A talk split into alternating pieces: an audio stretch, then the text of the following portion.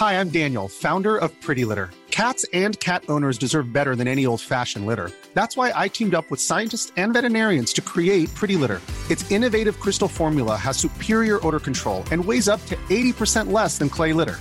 Pretty Litter even monitors health by changing colors to help detect early signs of potential illness. It's the world's smartest kitty litter.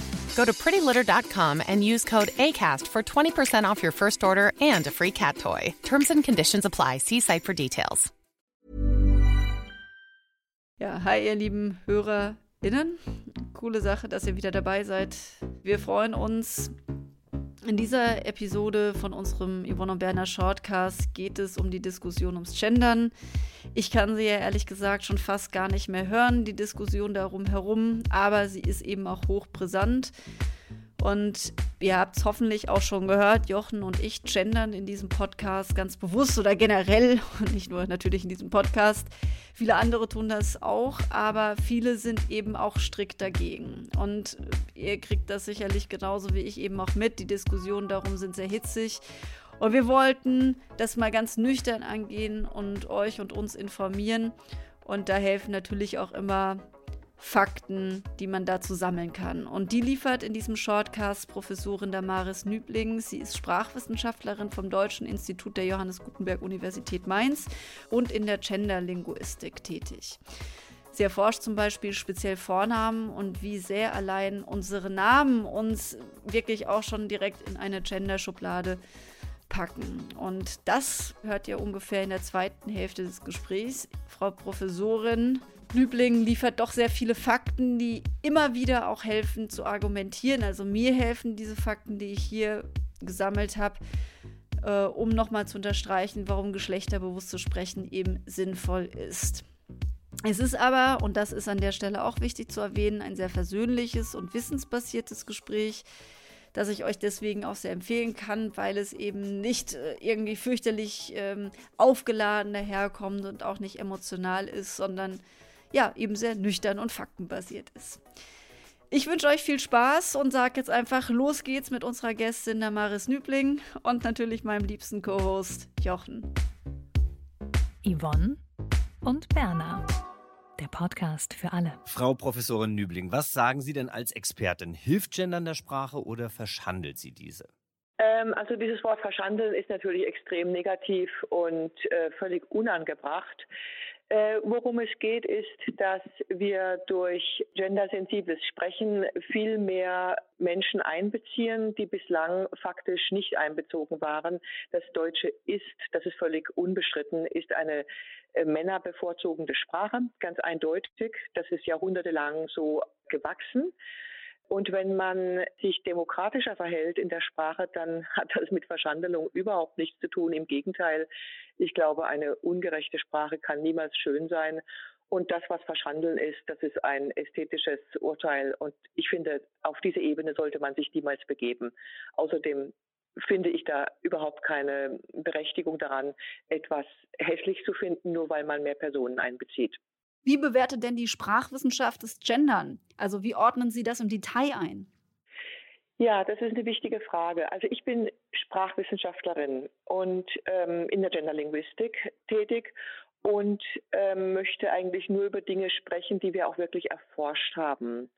Und wir wissen, dass zumindest die Binnenmajuskel, also dieses großgeschriebene I, als auch alle möglichen Formen der Beidnennung, also Paarformen, dass die tatsächlich eine Auswirkung haben auf die Repräsentation von Frauen. Es wurden bislang keine Untersuchungen gemacht zur Repräsentation, also zur Assoziation nicht-binärer Menschen. Dazu wissen wir noch nichts und das beträfe ja das Sternchen und andere alternative Auszeichnungsformen. Aber immerhin wissen wir, dass am besten die sogenannte Binnenmajuskel, also das großgeschriebene I, abschneidet, wenn man Menschen Texte vorlegt, die mit dieser Schreibweise hantieren. Das reine generische Maskulinum beansprucht durch die Nennung von maskulinen Personenbezeichnungen wie der Arbeiter, der, aber auch der Pfleger, der Verkäufer, der Professor, der Wissenschaftler, ähm, dass damit geschlechtsübergreifend alle gemeint sind. Und äh, dieses sogenannte generische Maskulinum hat sich als pseudogenerisch herausgestellt, also als pseudogeschlechtsübergreifend äh, zu verstehen. Äh, insofern, als es ganz stark mehrheitlich Männer assoziieren lässt. Das ist eine ganz wichtige Sache. Wir haben über zwei Dutzend solcher Studien ganz unterschiedlich ausgerichtet und alle kommen zu einem ähnlichen Ergebnis, dass das sogenannte generische Maskulinum Männer sehr, sehr stark äh, bevorzugt, favorisiert, assoziieren lässt.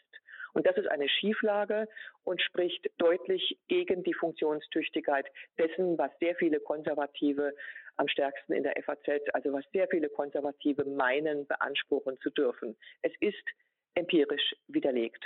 Frau Nübling, Sie befassen sich ja mit Genderlinguistik. Was machen Sie da genau und welchen Fragen gehen Sie nach? Es gibt sehr viele genderlinguistische Fragestellungen, in der, die in der Öffentlichkeit gar nicht auftauchen. Also meine Themen sind ähm, Vornamen, die ja ähnlich wie Toiletten äh, ziemlich unhinterfragt doch ähm, genderisiert sind, insofern als wir weibliche und männliche haben und äh, eine gegengeschlechtliche Benennung ja auch verboten ist. Wir haben zwar seit einigen Jahren die Möglichkeiten, Unisex-Namen, also geschlechtslose Namen zu verwenden, aber davon gibt es herzlich wenige in Deutschland und das wird auch kaum verwendet faktisch. Also wir sind gezwungen, in eins der beiden Geschlechtsinventare zu greifen, wenn wir ein Kind benennen. Und da habe ich zum Beispiel festgestellt, dass ähm, ähm, man muss vorab sagen, junge Namen klingen grundlegend anders als Mädchennamen. Ich nenne ganz kurz die gravierendsten Unterschiede.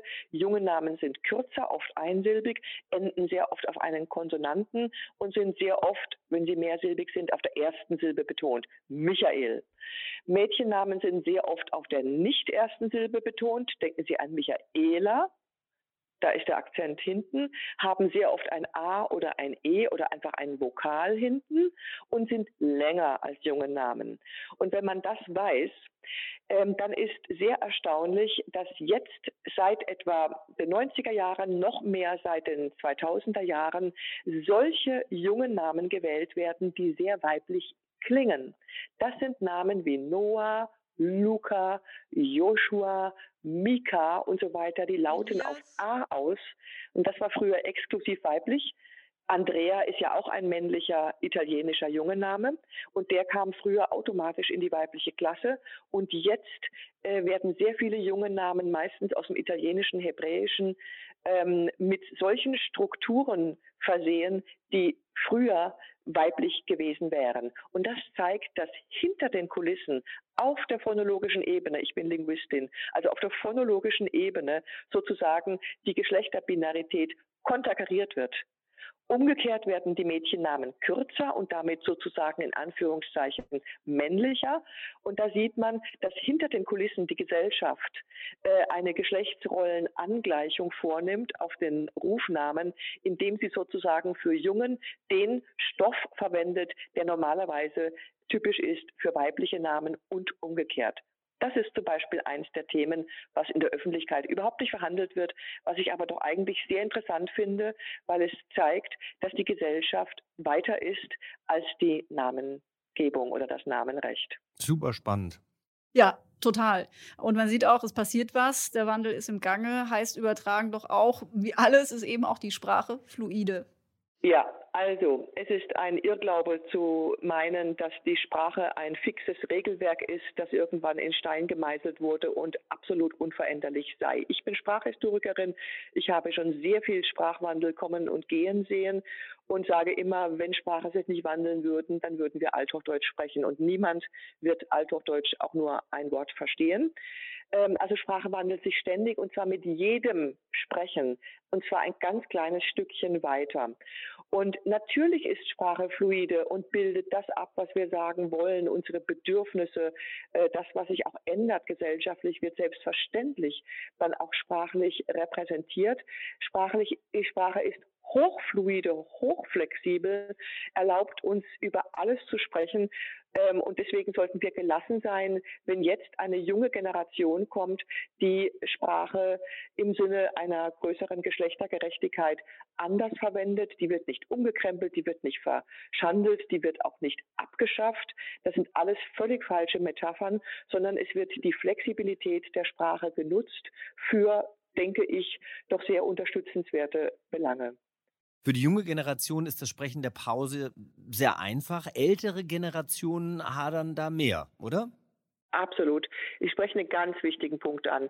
Ähm, was der Diskussion, der Debatte ganz schlecht tut, ist dieses gegenseitige Verrechnen.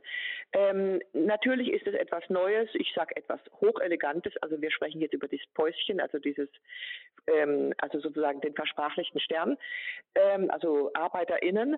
Das, was ja jetzt auch äh, durchaus in den öffentlichen Medien ja auch praktiziert wird, ich finde das persönlich hochelegant, es kostet nichts, es kostet keine Zeit, keine Energie äh, und ist doch ein schönes Zeichen. Wichtig ist natürlich die ältere Generation und auch ich und auch Sie haben auch eben auch gesagt im gesprochenen ad hoc ähm, vergisst man es dann manchmal doch und dass man gelassener in die Diskussion reingeht und die Fälle, in denen man es dann doch praktiziert, wertschätzt und nicht nun verrechnet und sagt, da hast du es vergessen, also bist du doch so einer oder eine. Ähm, das, dieses Polarisieren und dieses Verrechnen, dieses Kleingeistige, tut der Debatte nicht gut.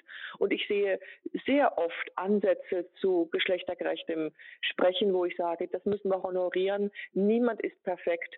Und klar, die Verfahren sind erstmal ungewohnt. Also ich mahne zur Gelassenheit. Ähm, und das verhärtet die Fronten, wenn man äh, anderen vorwirft, es nicht richtig zu machen oder es nicht konsequent zu machen ähm, ich glaube, wir alle ertappen uns dabei, so bewusst wir eingestellt sein mögen. Und wie gesagt, ich plädiere für Gelassenheit. Es kommt. Die junge Generation macht es uns vor. Schauen Sie sich die Sprache von Fridays, äh, Fridays for Future an. Ähm, da wird das ganz automatisch bereits praktiziert. Und es ist so ein bisschen jetzt auch ein Konflikt zwischen Jung und Alt. Die jungen Leute haben es eingesehen, dass man sich demokratischer und diverser verhalten sollte. Ähm, und das wird natürlich langfristig auch die Sprache verändern, insofern als sie um viele neue Ausdrucksmöglichkeiten bereichert wird. Ach Jochen, schau mal, das beruhigt doch. Wir werden zur Gelassenheit aufgerufen. Ja, toll. Also vielen Dank auch nochmal an Frau Professorin Damaris Nübling dafür. Also das waren jetzt nochmal viele tolle Hinweise, finde ich. Mhm. Yvonne und Berna. Der Podcast für alle. Hey, it's Paige DeSorbo from Giggly Squad. High quality fashion without the price tag. Say hello to Quince. I'm snagging high-end essentials like cozy cashmere sweaters, sleek leather jackets, fine jewelry, and so much more. With Quince being 50 to 80% less than similar brands. And they partner with factories that prioritize safe, ethical, and responsible manufacturing. I love that. Luxury quality within reach. Go to quince.com slash style to get free shipping and 365 day returns on your next order. Quince.com slash style.